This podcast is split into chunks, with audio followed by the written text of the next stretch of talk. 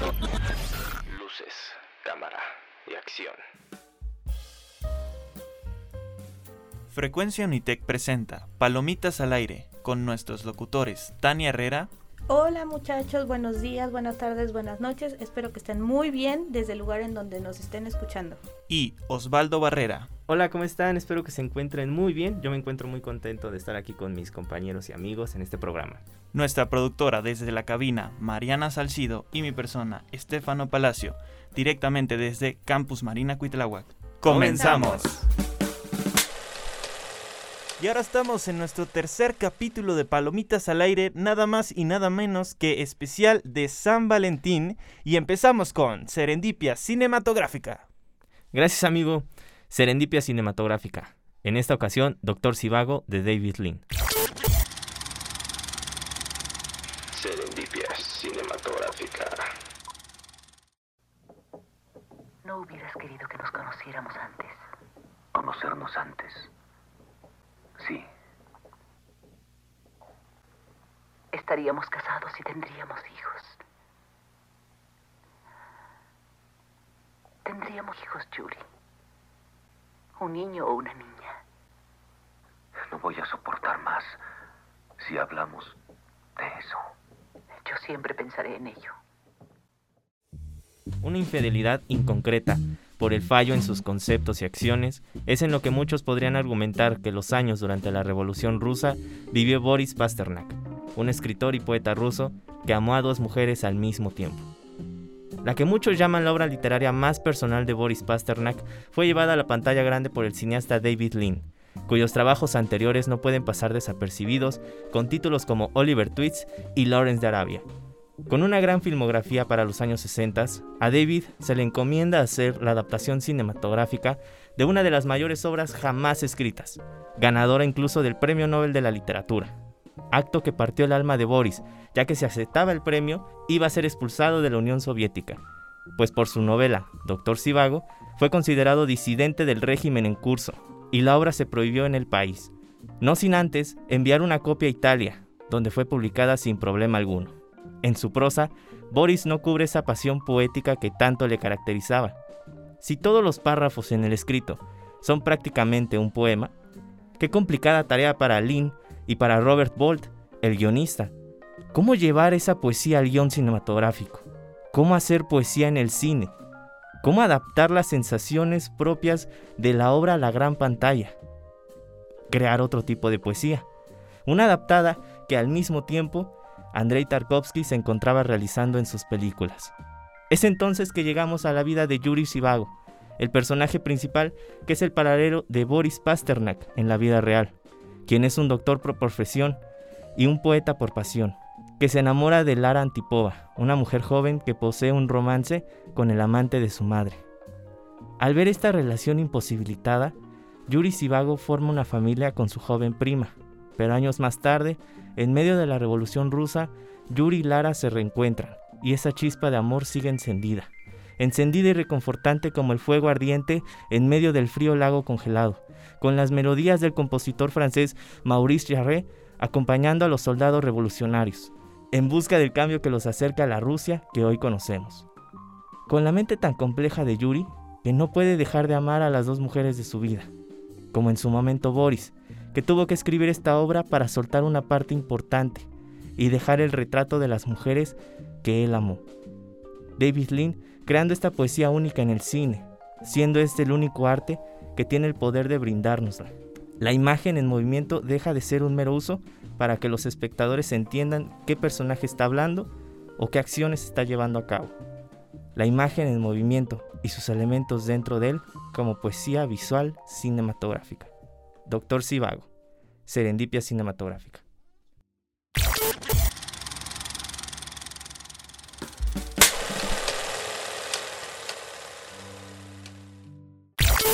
Hey, ¿qué tal amigos? ¿Cómo están? Soy Arturo El Turri Macías y le quiero mandar un gran saludo y una felicitación al programa Palomitas al Aire, ¿verdad? Para que no se lo pierdan.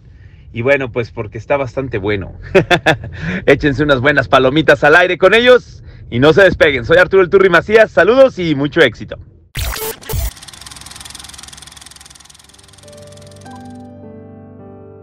Ahora, Palomitas al Aire les trae una sección de películas que hemos seleccionado para que ustedes la pasen tranquilos, especial, cómodos, con su pareja, un poco tarde la verdad, pero actualmente les traemos cinco películas que deberían ver con su pareja y empezamos con Diario de una Pasión. Osvaldo, ¿tienes algo que decirnos al respecto? Sí, amigo, eh, antes, antes que nada, pues es que mira, ah, pueden haber red flags.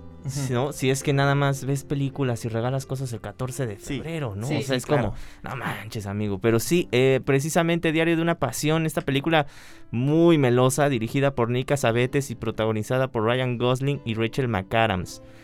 Eh, que al parecer como que Rachel es como de películas románticas, ¿no? Sí, Sí, sí, sí, sí. hubo un tiempo en el que ella era la protagonista de todas las películas románticas, ¿no?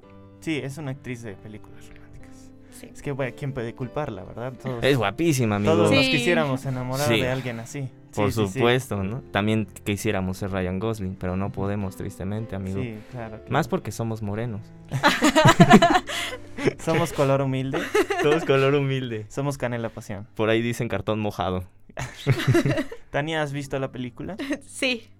Y realmente, a mi gusto, no, no me gusta.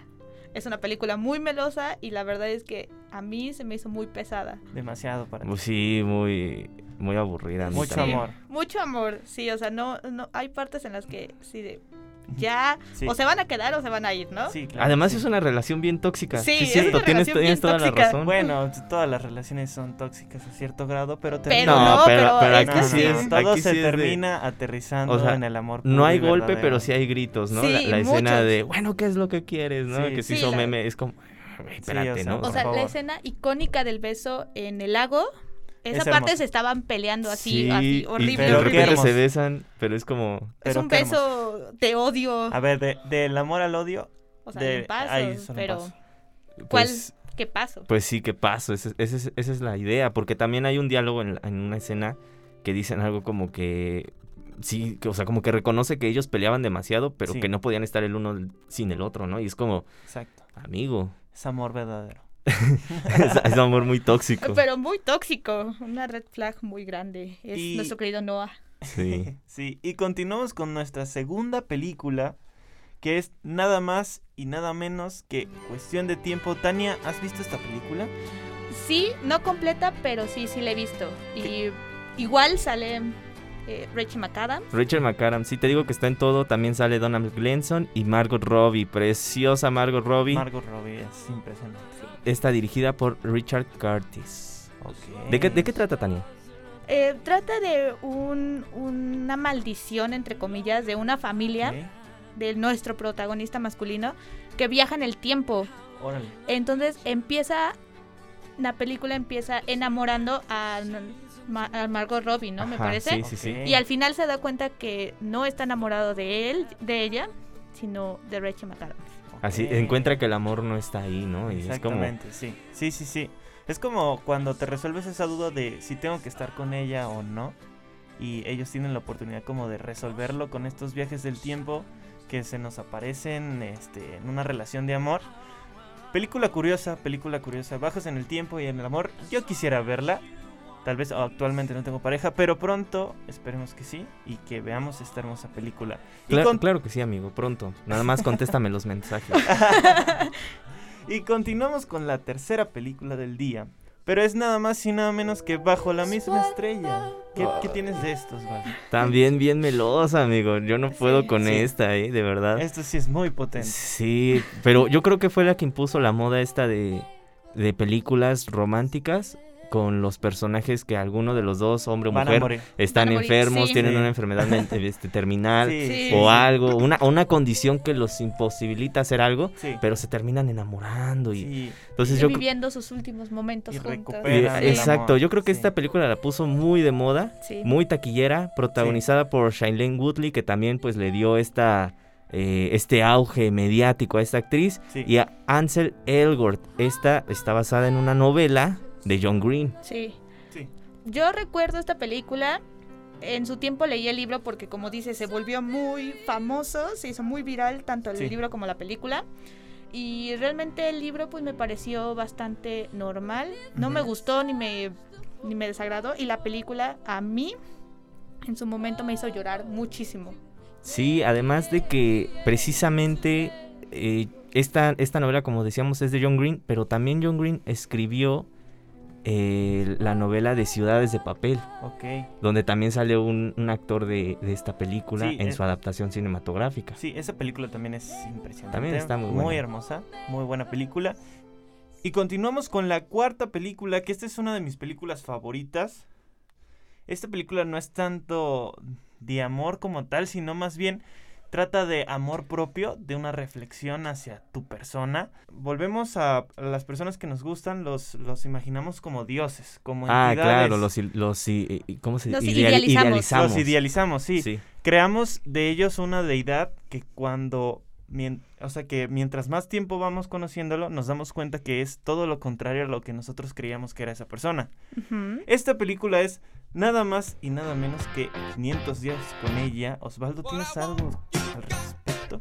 Esta sí me gusta, amigo. Esta me gusta muchísimo. Esta es dirigida por Mark Webb, que después dirigiría las películas de, de Amazing Spider-Man, que en su momento fue muy criticado porque como alguien que hace películas románticas va a dirigir algo de acción. Y yo creo que precisamente las de Spider-Man eh, de Andrew Garfield tienen tanto amor porque es lo Sí. que él maneja, ¿no? Eh, protagonizada por Joseph Gordon-Levitt y Zoe de Chanel, con una joven Chloe Grace Moretz que prácticamente fue su debut en, en las En pantallas. Sí, sí, sí. Y, y Joseph, que bien actúa, ¿no? Qué, qué impresionante. Es un actor cañón. muy bueno. Es de esos actores que se mete en su papel Sí, sí, sí. 100%. Y por más que lo veas en otras películas, siempre lo ves disti- distinto. Hay algo Sí. que cambia en él que te hace pensar que es otra persona. Como los vinos, amigos. El Sí. chavo, es- es- bueno, chavo, pero ya es Chavo, don. ya- Ya, ya es don, señor, pero, ya. ajá, Sí, en pero ese está- tiempo era bien chavo. chavo. Sí, sí, sí. Ah, sí, ya que quede natural. Sí, natural. Perdonen. ya fue. ¿La has visto, Tania? Tania. ¿La has visto, Tania? ¿Qué opinas al respecto? Realmente esta película sí me gusta. Me gusta la trama, me gustan los actores, me gusta la fotografía y la colorimetría que maneja la película, Sí. porque se me hace muy interesante cómo vemos a un um, a nuestro protagonista con colores muy vivos cuando sabe que está enamorado. Y ya al final, cuando ya el amor se empieza a acabar, o cuando se da cuenta que realmente ella no es lo que quería, Exactamente. los colores en él y en su alrededor empiezan a Sí. ser muy tenues. Muy tenues. Y al contrario de ella, al principio los colores eran muy tenues y al final los colores fueron muy vivos. No sé si me equivoque, pero según yo, cuando se está enamorando, adquiere un color rojo. Sí, Sí. Que es muy característico de, de esta chava, que es la que está. De la que está enamorado. Mera psicología del color. Sí, claro. Luego obtiene un color como gris y termina teniendo su color propio, que sería el azul. sí. Y en ella es, es igual, ella termina teniendo el color azul muy potente. Sí. En la última escena la vemos con, un, con una gabardina azul muy fuerte. Sí, Exactamente. que, que de hecho apenas estaba viendo que en una entrevista eh, Joseph Gordon-Levitt dijo que en la última escena donde están platicando en la banca, la, ulti- la última escena que tienen juntos, Sí. Él, a él le gustaba imaginarse que realmente el personaje de Zoe de Chanel no estaba ahí, como que él se lo estaba imaginando y que era como una forma Sí. del personaje de hacer las paces, lo Sí, que claro. se me hizo Sí. muy interesante y Sí. que tiene mucha lógica. Sí, claro, pero aún así el director no lo puso de esa forma, ¿no?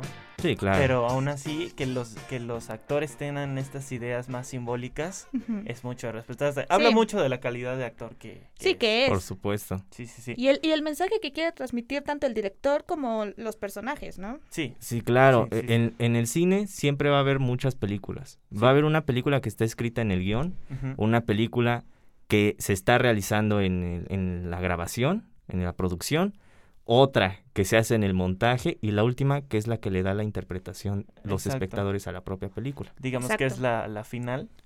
Exacto, por eso, por eso el cine pasa de ser objetivo a subjetivo. Sí, la última palabra. Hablando de, de cosas este, subjetivas y simbología, el último capítulo de Euforia está, ¿Sí está muy bueno? bueno, muy bueno. No lo he Es visto, pura, amigo. Pura y dura simbología muy, muy alto grado, muy bien hecho. Me impresiona que una serie como esa tenga tanta calidad cinematográfica.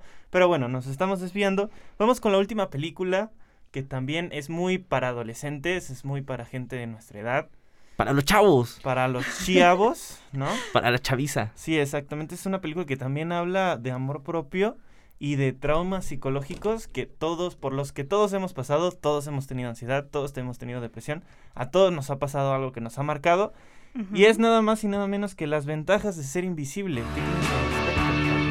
Esta, fíjate, es un dato muy curioso. Esta fue dirigida y escrita por Steven Shofsky, que es el mismo escritor de la novela en la que está basada esta película. Sí. Entonces, Ujú. prácticamente es su visión propia y única, ¿no? Eh, los actores son Logan Lerman en el papel de Charlie y Emma Watson en el papel de Sam, además de Ezra Miller como Patrick. Tiene un, un cast increíble, Sí. Increíble. Emma Watson que iba saliendo de, de hacer las de Harry Potter, de hecho, para ese entonces. Sí, sí. O sea, ya estaba saliéndose de su... De su papel. Sí, común. de su burbuja de Hermione, ¿no? Sí. Exacto, amigo. Sí, Sí, está, está, está bien adaptada, como dices, el escritor del libro es el mismo director y el mismo guionista. Entonces, este, está bien adaptada la película a lo que nos quisieron decir en el libro. Sí, sí, prácticamente su visión. Sí. ¿No? Por ejemplo, todas estas partes de eh, estos est- estas cartas que él está escribiendo, pero que a final de cuentas no se las está, no se las está entregando a Entregando a nadie porque eres de su amigo que acaba de fallecer. Sí, sí, sí. O sea, realmente el libro son cartas. Sí, La está contada a través, esa es la narrativa. Digamos que es, es una forma de superar el duelo. Exacto, y mostrarlo en la película de esa forma me pareció muy, muy, Muy atinado. Sí, sí. muy, muy, muy hermoso. Es una película que con el paso de los años la vas entendiendo mejor, Sí. porque pues es una película ya vieja, ¿no? Sí, o sea, es- de es- adolescentes. Sí, es un tema que mientras más maduras, más, Más entiendes. más descubres, más carnitas sacas, ¿no? Exacto. Hola, hola, soy Andy Alducin, locutora de Match 90.3 en Guadalajara y quiero mandar un saludo grande para todos los chicos y chicas de Palomitas al aire. Mucho éxito en su proyecto. ¡Mua! Les mando un besote, bonito día. Ay, amigo, se desperdició un gran chiste, Sí, ¿no? era un gran... Era un gran chiste. bueno, mira, ya se sigue riendo, pero... Bueno, ¿Te ríes de mis cólicos? No, me río de cómo te... Ah, pues qué güey. Ah, bueno, es- esto sí lo iba a dejar ahí, pero ya no, entonces lo voy a cortar hasta acá. Bueno. Porque si no. Ok. Ahora vamos con nuestra sección de debate. Adam Sandler es bueno o malo, sus películas son buenas o malas y como mo- moderadora esta vez va a estar este nuestra locutora Tania. Tania, comienza. Hola, muchachos. Ahora en este... Hola, muchachos. Hola, soy yo. Hola. Oh, por Dios. Oh, por Dios. Oli. Este es mi voz. Bueno, amigos, vamos a comenzar con el debate. Bien Sonó que estábamos en, ajá, en, una, en una judicial o algo así. de, No, no. Bueno, ¡pum! ¿no? El, el tan, tan, mazo. tan. Tun, tun, tun. ¿Ya Ahí va, ¿no? Sí, Sí. Sí, sí,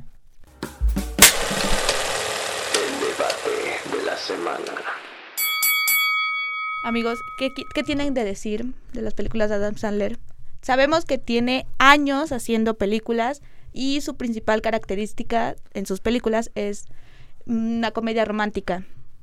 ¿Ustedes creen que las comedias románticas dirigidas y actuadas por él son buenas o son malas? Yo digo que no. Yo, Yo digo digo que son sí. malas. Fin. Tan, tan, tan.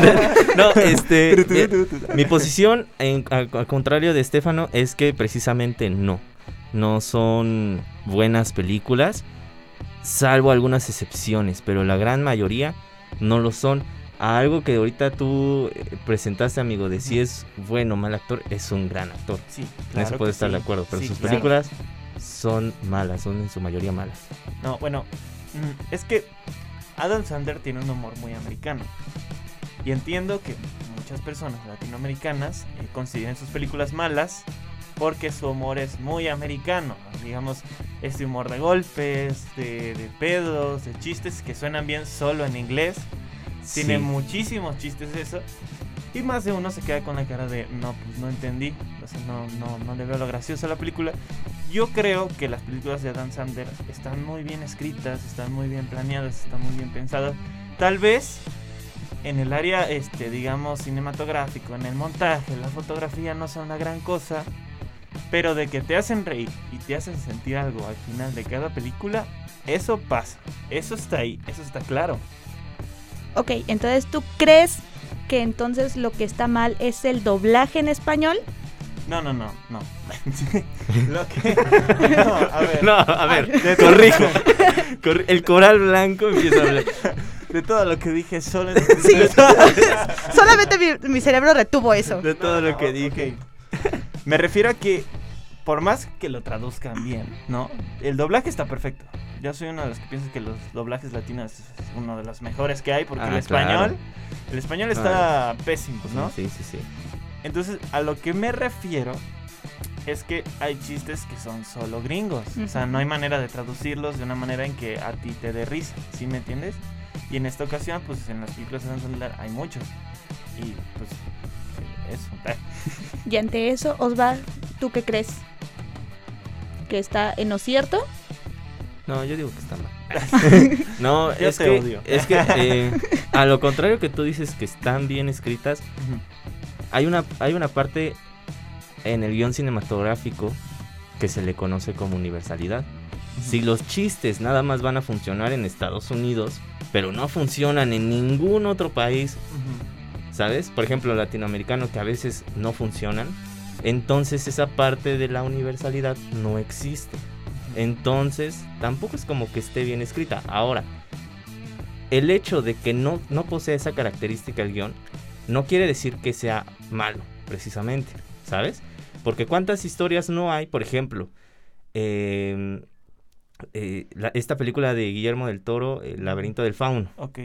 está en la guerra civil española, Sí. o, Sí. eh, ambientada en ese...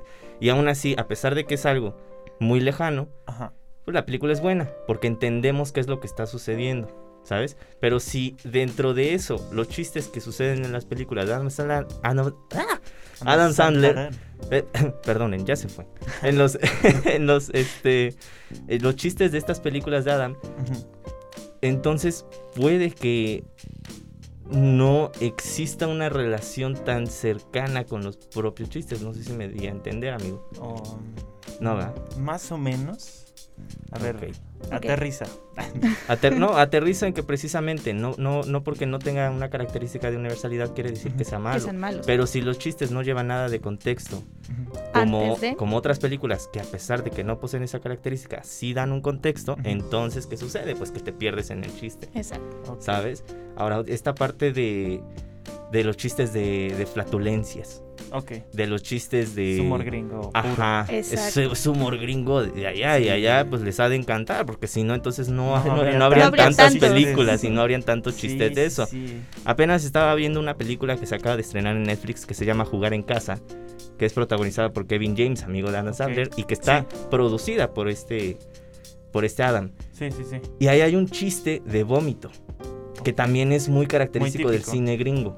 Vómito Ajá. Entonces, tipo regadera. una cosa, una cosa Sí. es reírte del chiste de vómito, del chiste de flatulencia, como tal, así, sin nada de, de anticipo ni nada. Y otra cosa es reírte del chiste de flatulencia y del chiste de vómito si tiene contexto. Y en esta última película que te menciono, sí lo tiene. Y funciona para que avance la propia historia por más ridículo que suene. Entonces, esa ridiculez es lo que hace que dé gracia. Y yo creo que eso se pierde en la mayoría de las películas de Adam Sandler. A excepción de algunas como... eh, la tenía aquí. eh, Pixeles, por ejemplo. No considero que sea tan mala. Golpe Bajo es muy buena película. A pesar de que tiene esos chistes y de que chistes medio... O que ahorita ya serían considerados homofóbicos. Te siguen haciendo reír. Sí, sí, Como sí. si fuera la primera vez. Es muy buena. película. También, ajá, con esta... True Barrymore. Drew Barrymore.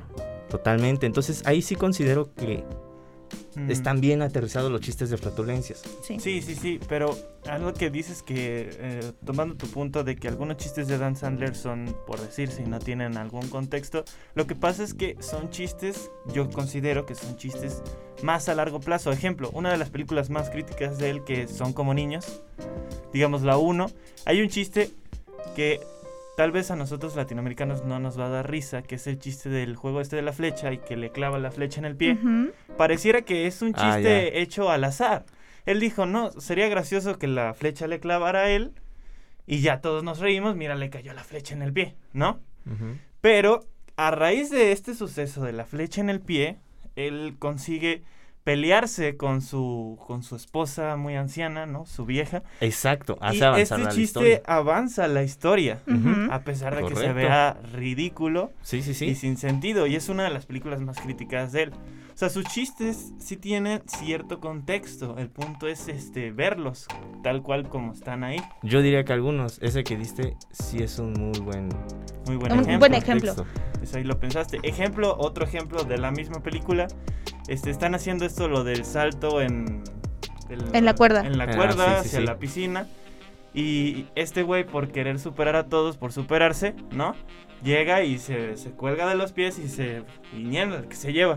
Eso también ayuda a un avance de la historia. Ujú. Porque a raíz de esto comienza la competencia y a través de que del chiste del, De los brazos De los brazos abiertos. Ajá. comienza el partido de básquetbol que termina en el, en el final de la película, en, Sí. el, en el de- Sí, sí, en sí. el acabar, duelo, ¿no? ajá. Entonces son chistes que él usa eh, precisamente para después usarlo como una ma- mouse herramienta misteriosa, ¿no? Claro, ahora, Esto es algo que vamos a usar más tarde en la película. ahora, Exacto. ahora, ¿qué sucede con la secuela de esa película de Son como niños 2? Es toda, es, esa Bueno. es pésima. ¿Y Sí. qué sucede? Igual nos vamos, Bueno. nos vamos al tema de los chistes. Sí, sí, sí. Cuando se le abre la, este, esta co- cosa inflable, el, Sí, el- La, la lancha. la lancha, La lancha, al sí. otro y que sale volando y todo destruye en el Walmart, y no ¿no? Sí. tiene, no tiene problemas al respecto. y eso- nadie le Exacto. y cobró eso nada. a qué lleva. Sí, Sí. a nada. Sí, Entonces, eso sí no lleva nada. Eso, a ver. eso es a lo que iba. amigo. Ok. Hay que tener en Hay que cuenta que cuando él hizo esta película, él estaba peleándose con los Oscars. Porque precisamente, eh, técnicamente le estaban diciendo que ninguna película de Dan Sandler podía salir en los Oscars. Ujú. Entonces, él estaba sacando películas malas al propósito para luego sacar la super película de Diamante en Bruto, donde demuestra su babeo actoral, porque babea mucho en esa película por alguna razón. Que, bueno, bueno, sí me gustó su actuación en esa película, pero... mm, Bueno, que Ok, Por podría ejemplo, bajarle dos tercios. el el caso- Entonces, bien. estamos diciendo de que sus películas en un principio eran buenas y después empezaron a decaer a base de los Oscars, ¿no? No, no, no. no, no, no, no. Es, que, es que eso es lo que diste No. a entender, es que es, amigo. es que No, a ver, exacto. ahora, mira, a por base, de, ejemplo, lo- a base de lo time out, de Yo pido la palabra, Espera, no, Tania. me Corrijo. Qué grosera. eh. Qué Perdón. grosera, sí. Se va a escuchar el corte rarísimo, pero este... Ok, Ok, a ver, Eh, no, mira, es que, lo, es que eso diste a entender, No, no, no. amigo. Yo, Yo- pido la palabra, Tania, no, no, dámela, pido dámela, ok, dámela tiene la no, no. palabra. Eh, sí me dio la palabra. Este, es que mira, ahorita dijiste que lo de los Oscars para luego hi- hizo películas malas para luego sacar la super película que fue Diamantes en Bruta. Exacto. Déjame decirte que esa película no es de él. Él no, la escribió, él no la dirigió, él no la Solo produce, actuó. él solamente actuó. ¿Sabes? Esa película es de Geor- los hermanos Sadfi, George Sadfi y Ben Sadfi, y fue escrita por ellos mismos. Ahora, ellos buscaron precisamente a Adam Sandler para que le diera esta parte cómica, pero a la vez también para realzar esa, esa, esa calidad de actor que sí tiene. Porque aquí lo hemos visto y por otra película, este drama que ahorita menciono, que ahorita busco el nombre. Pero esa película no es de él y no fue para quedar en los Oscars. Exacto. Ok.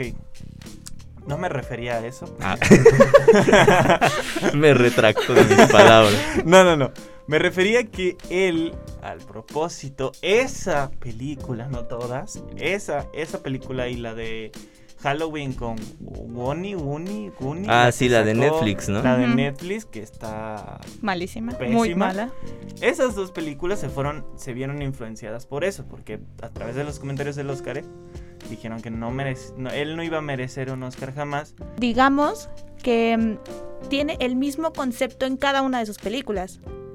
En todas sus películas, por lo menos Sí. tiene chistes muy similares. Sí.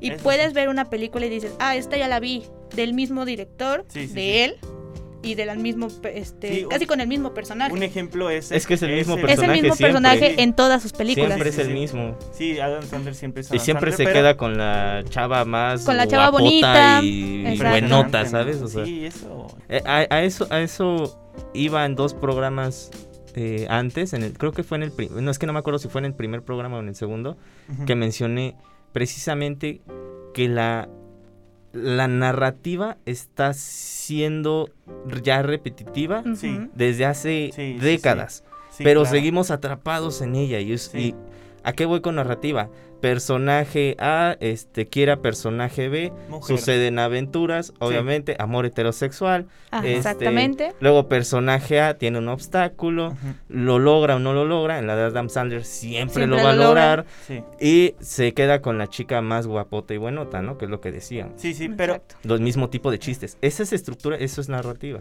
él en cierto aspecto, él tiene películas donde se sale de su zona de confort. ¿Han visto los Meyowitz? Meyowitz. Mayor, ajá, sí, sí, sí. Meyowitz. Es que es un apellido bastante complicado de pronunciar, pero este sí es una comedia muy madura. Es una película que no es fácil de ver, pero es aún así se hace amena, ¿no? Tiene este toque de drama, este toque de, de, de- de pasión que le pondría a cualquier persona que hace este, una película acerca de una familia disfuncional. Y no es el mismo concepto, está totalmente salido de los conceptos originales de Adam Sandler. Entonces, para finalizar el debate, quedamos en que como él, como actor, es muy bueno, no lo hemos visto realmente en un papel en el que se pueda desenvolver muy bien.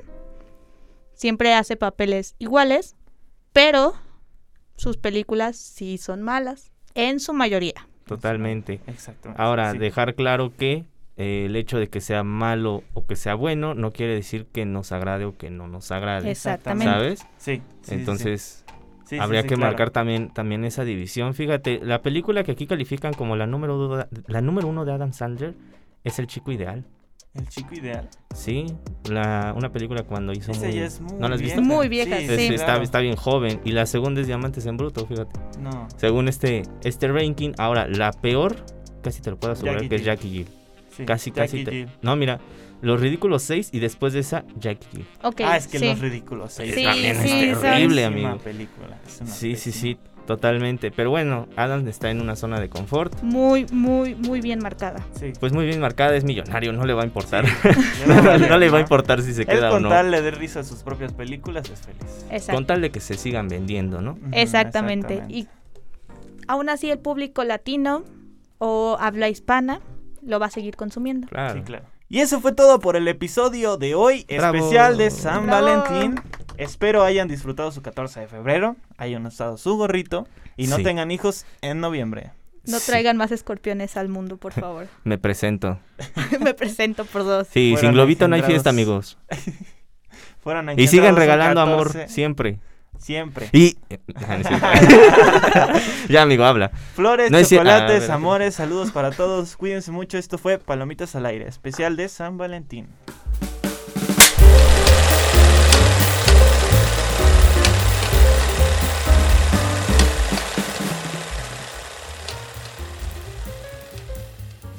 Palomitas al Aire se despide desde Campus Marina Cuitlahuac. Hasta, la próxima. Palomitas al aire. Fuera de misión.